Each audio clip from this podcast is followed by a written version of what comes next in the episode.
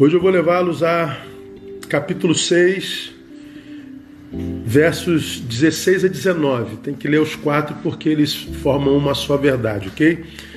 Texto forte, gente? Há seis coisas que o Senhor detesta. Olha só, Deus detesta.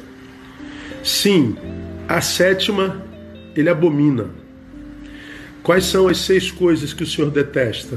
Olhos altivos, língua mentirosa, mãos que derramam sangue inocente, coração que maquina projetos iníquos, pés que se apressam a correr para o mal e testemunha falsa que profere mentiras. Essas seis coisas ele detesta. A sétima ele abomina. O que semeia contenda entre irmãos. Olha que palavra forte, mano. Um Deus de amor que detesta, um Deus de amor que abomina. É, Para início de conversa, o que ele detesta não é o ser humano, mas a prática desse ser humano, ok? E essas práticas ele detesta e ele abomina. Então, vamos falar de uma a uma bem rapidamente. Primeira coisa que ele detesta: olhos altivos. Quem é esse? É aquele que se vê para além do que de fato é. É o soberbo, já falei sobre ele. A soberba é uma deficiência oftalmológica existencial, como eu já defini, não é? Oftalmológica por quê? Porque o soberbo, que tem olhos altivos, sempre que olha para o outro, o vê menor do que ele é, e quando olha para si, se vê maior do que o é. Isso é uma, uma, uma, uma, doença oftalmológica que vai desembocar na existência. Deus abomina quem tem essa visão equivocada de si e dos outros. Deus detesta, melhor, né? Segundo que Deus detesta, língua mentirosa. Esse mentiroso é aquele desconstrutor de realidades. Ele está diante de uma realidade, mas ele mente sobre ela. Então ele muda essa realidade. Ele desconfigura essa realidade. Ao passo que ele também é um assassino de reputações ele olha para uma pessoa da qual ele não gosta e a qual ele inveja, e ele, quando vai falar dessa pessoa para outra, ele assassina a reputação dessa pessoa. Ele é o, ele é o também maledicente que assassina pessoas nos afetos alheios. Já falei sobre isso. Então ele desconstrói realidades, ele é um assassino de reputações e por causa disso ele é um alimentador de ilusões. Porque se ele desconstrói reputações, se ele assassina reputações, desconstrói realidades com a sua mentira, ele estabelece a geografia da ilusão. Ele é alguém detestado por Deus. O terceiro, diz a palavra, são aqueles cujas mãos derramam sangue inocente. O que derrama mão, é, é, com as suas mãos sangue inocente são aqueles que eu vou chamar dos interceptadores da vida como Deus sonha. Deus sonhou uma vida para cada um de nós, uma vida de inocência, uma vida pia, uma vida santa, uma vida humana. Mas esse camarada, ele derrama o sangue inocente. Ele intercepta essa vida inocente, pia, santa. Então, Deus o detesta. Por quê? Porque quando ele intercepta a inocência, a piedade, a santidade na vida possível, ele reproduz o mal. Então, o que derrama sangue inocente intercepta a vida como Deus sonhou e se torna o reprodutor do mal. Em quarto lugar, vem aquele coração que maquina projetos iníquos. Quem é aquele que maquina projetos iníquos? Esse eu vou chamar de desperdiçador de saberes.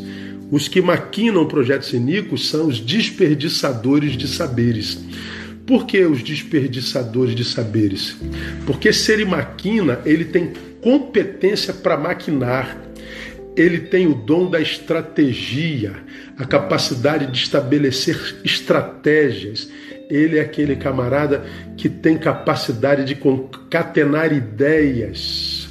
Ele tem um dom natural, só que ele usa essa capacidade de estratégia para produzir estratégia para o mal, para maquinar para o mal. Então ele desperdiça os seus saberes em projetos destrutivos. Então, Deus o detesta. Tem aquele número 5, pés que se apressam a correr para o mal. Quem são esses que se apressam com seus pés para correr para o mal? São os que fogem do bem. Quem corre para o mal está fugindo do bem. O bem lhe é uma possibilidade, mas uma possibilidade da qual fogem. Por quê? Porque o seu caráter já foi deformado. Deus está falando de alguém que tem a possibilidade de fazer o bem, mas foge dele. E quem foge do bem certamente corre para o mal. E por que, que ele está correndo para o mal? Porque o seu caráter já foi todo deformado. E a luz do bem lhes revela tal deformação. E ao invés de trabalharem em si para reformarem o caráter deformado, eles mergulham na maldade, é, insuflando tal deformação. Isso é covardia. Deus detesta gente covarde assim. Mas tem o sexto, testemunha falsa que profere mentiras. A testemunha falsa que profere mentiras é aquele que perpetua o status quo da iniquidade. Por que, que ele perpetua o status quo da iniquidade? Porque ele é uma testemunha de uma injustiça praticada, mas falseia e diz que não houve injustiça nenhuma. Aconteceu um ato de injustiça, de malignidade? Aconteceu. Ele viu? Viu, mas ele negou tal injustiça. Ele nega que a injustiça aconteceu. Quem nega a injustiça testemunhada se alia a esta mesma injustiça.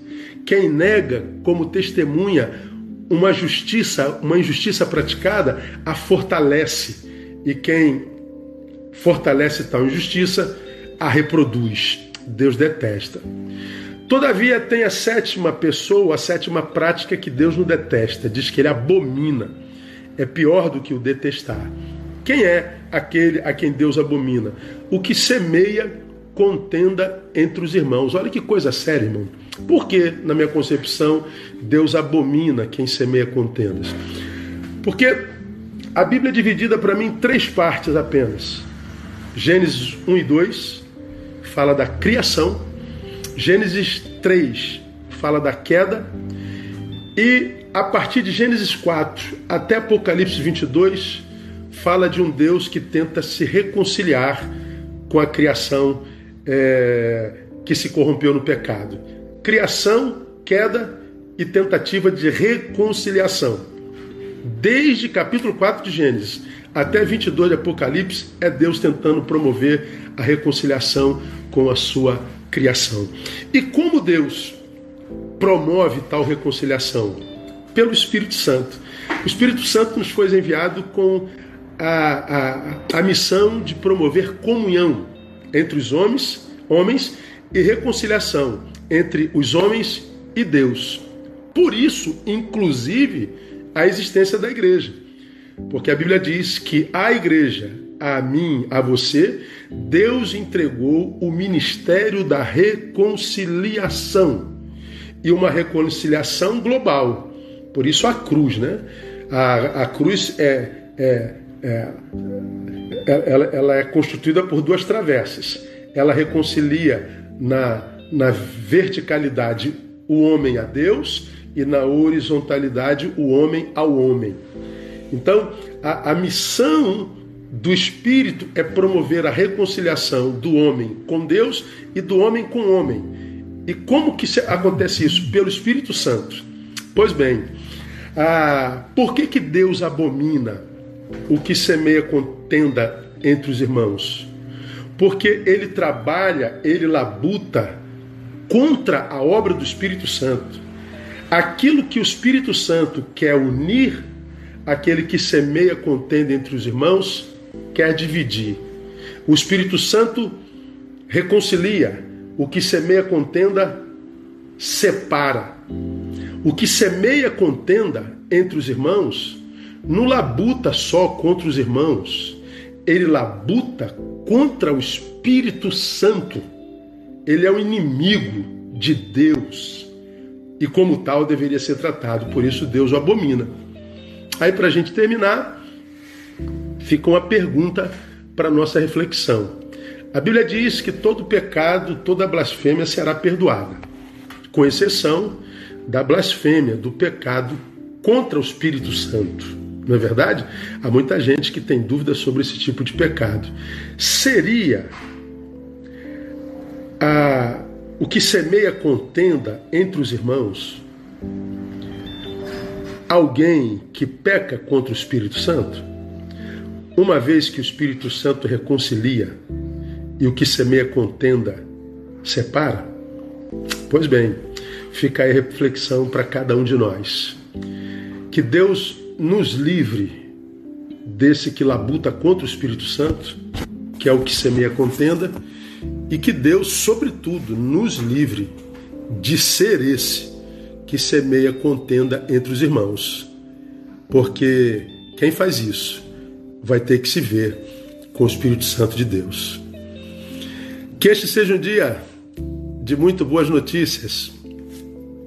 Paz.